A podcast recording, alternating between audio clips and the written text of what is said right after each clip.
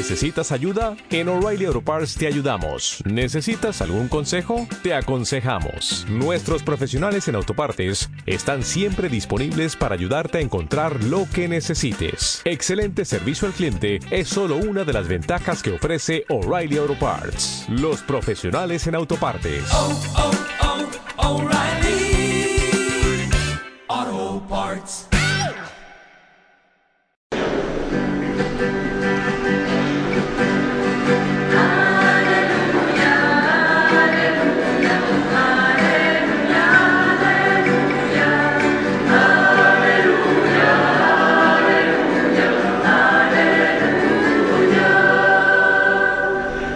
El Señor esté con vosotros. y con tu espíritu.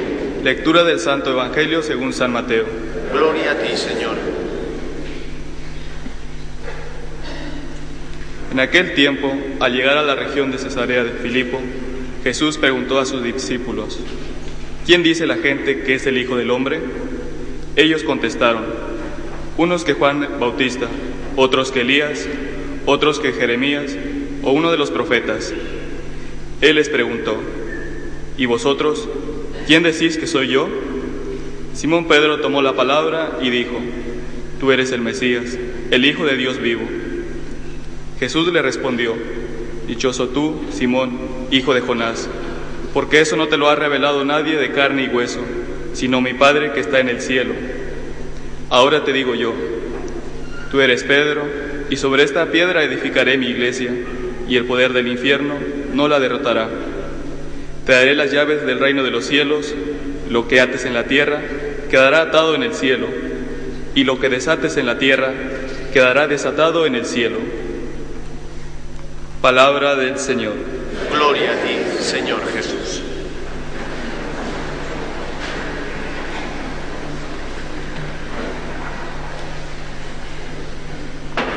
Queridos amigos, os encontráis en una parroquia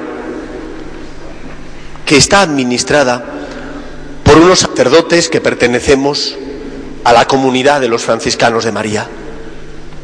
Nuestra tarea y misión es la de llevar una espiritualidad al corazón de las personas. La espiritualidad es la del agradecimiento. Sentirnos agradecidos ante el amor y las pruebas de amor que Dios a lo largo de la historia de la salvación ha dado para los hombres. La gratitud nos salva y nos hace, en primer lugar, reconocer que somos afortunados porque Dios nos ama inmerecidamente. La prueba máxima del amor de Dios es la encarnación de su Hijo Jesús y la entrega de su Hijo para morir por nosotros en la cruz. La cruz que preside nuestra celebración nos recuerda esa prueba, la prueba del amor de Dios para con los hombres. Pero la fiesta que hoy celebramos es también motivo de alegría, es también otra prueba de gratitud que cada uno de nosotros debería tener con Dios.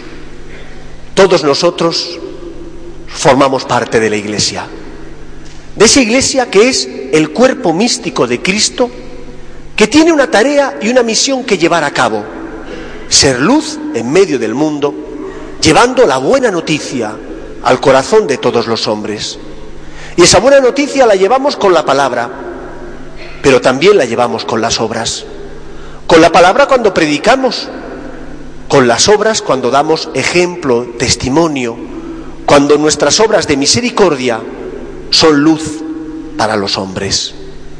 Predicamos la palabra, amamos también con las obras.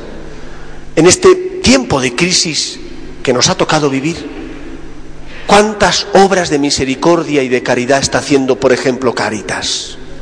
¿Cuántas familias, la semana pasada os pedíamos que fuerais generosos para ayudarles? ¿Cuántas familias se benefician de la generosidad de los católicos que, sufriendo la crisis, tienen misericordia para compartir con los demás?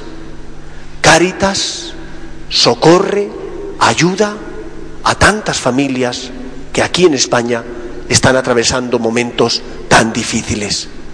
Pues bien, queridos amigos, esta iglesia de la que formamos parte es santa, porque está creada por Dios y alentada por el Espíritu Santo, pero es también santa de pecadores, porque está formada por nosotros, y cada uno de nosotros aporta su miseria, su pecado, sus debilidades. Y nosotros somos conscientes de ello. Es una iglesia santa, pero también compuesta de pecadores. ¿Y por qué os digo que hoy la festividad que celebramos es una razón más para dar gracias a Dios? Porque celebramos que San Pedro y San Pablo fueron convocados por Cristo para ser testigos suyos, para ser instrumentos suyos, para llevar a cabo la misión de evangelizar, de llevar la buena noticia, Dios te ama, al corazón de todos los hombres. Y cada uno lo hizo con sus dones, con aquellos dones que Dios le dio. Pedro se dedicó a predicar entre los, entre los judíos, San Pablo entre los gentiles. Qué suerte que Dios me llame a colaborar con Él. ¿Podía haberlo hecho Dios de otra manera? Claro que sí. Podía haber llevado a cabo esta misión sin la colaboración de los hombres, pero quiso contar con los hombres. ¿Por qué razón? ¿Porque nos necesitaba? Si es Dios, no nos necesita. Quiso contar con nuestra colaboración, porque no hay misión más bonita, más bella y más grande que colaborar con Dios en la misión de la evangelización, de consolar a los hombres, de ser luz en medio de esta sociedad. ¿Te das cuenta? ¿Qué suerte tienes? Poder colaborar con Cristo como miembro de la Iglesia para ser luz, para ser consuelo, poder formar parte de el equipo de Dios. Cristo te llama para llenar tu corazón de su amor. No hay batalla ni empresa tan bonita y tan bella como la que nos convoca el Señor. Formar parte de la Iglesia colaborar con Él en la obra y en la misión de la evangelización. Yo me siento afortunado de ser sacerdote, indigno, pero afortunado. Me siento afortunado de que el Señor se fijara en mí a pesar de mi miseria.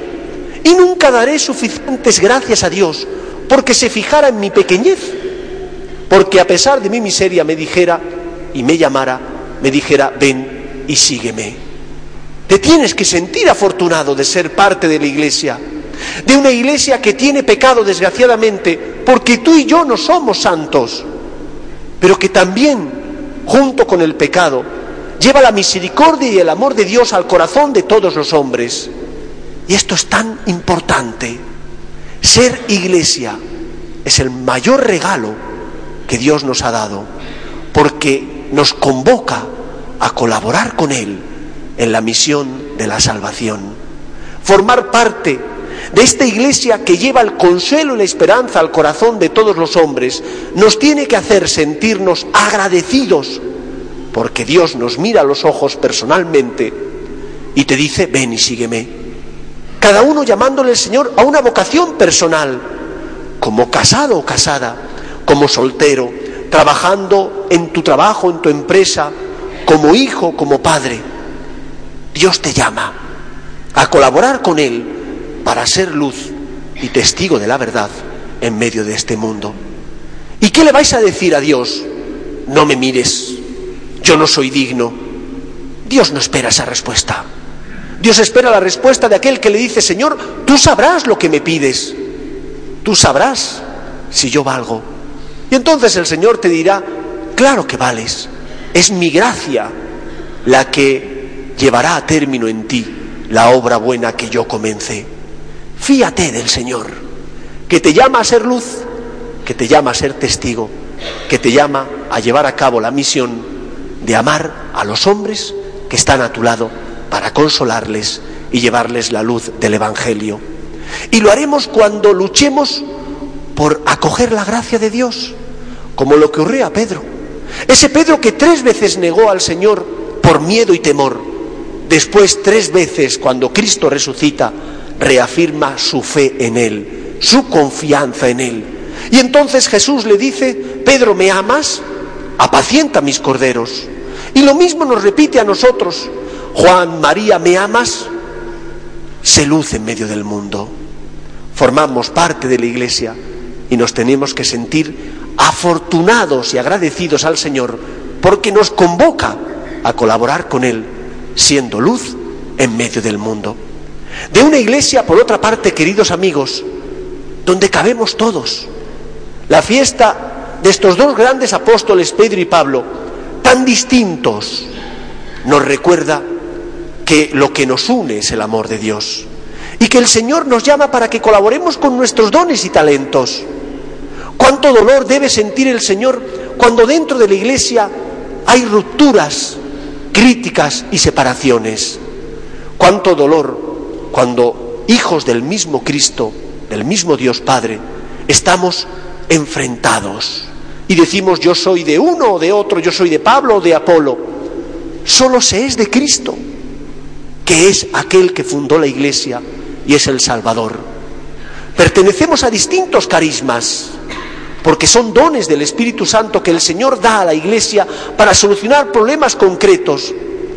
Cuando la iglesia en la que nace San Francisco de Asís estaba como que asediada por la riqueza, por la opulencia, por la lejanía entre los que tendrían que ser representantes de Cristo, que eran los, el Papa y los obispos, el Señor hizo suscitar a Francisco para que desde la sencillez de vivir el Evangelio sin glosa, decía él, fuera luz y testigo de Dios en medio del mundo. El Señor hizo suscitar a Santo Domingo de Guzmán para luchar contra la herejía y defender la verdad. Los carismas son dones del Espíritu Santo, complementarios unos con otros y nunca exclusivos ni excluyentes. Formamos parte de la Iglesia y en ella cabemos todos.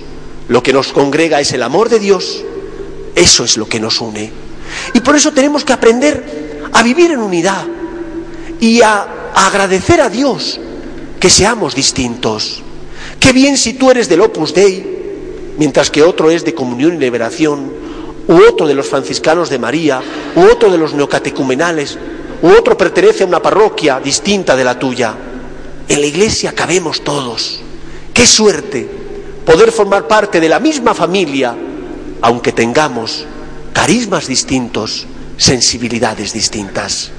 Busquemos la unidad, respetando las necesarias diferencias que hay dentro de la iglesia. Y lo más importante, recemos para mantenernos unidos. Cuando surgen problemas en la iglesia, por ejemplo, cuando se descubrió los pecados del padre Maciel, ¿Cuántos de vosotros rezasteis por los legionarios de Cristo? Para que el Señor tocara el corazón de los corruptos, para que el Señor tocara el corazón de aquellos que pertenecían a esa congregación religiosa y habían sido engañados.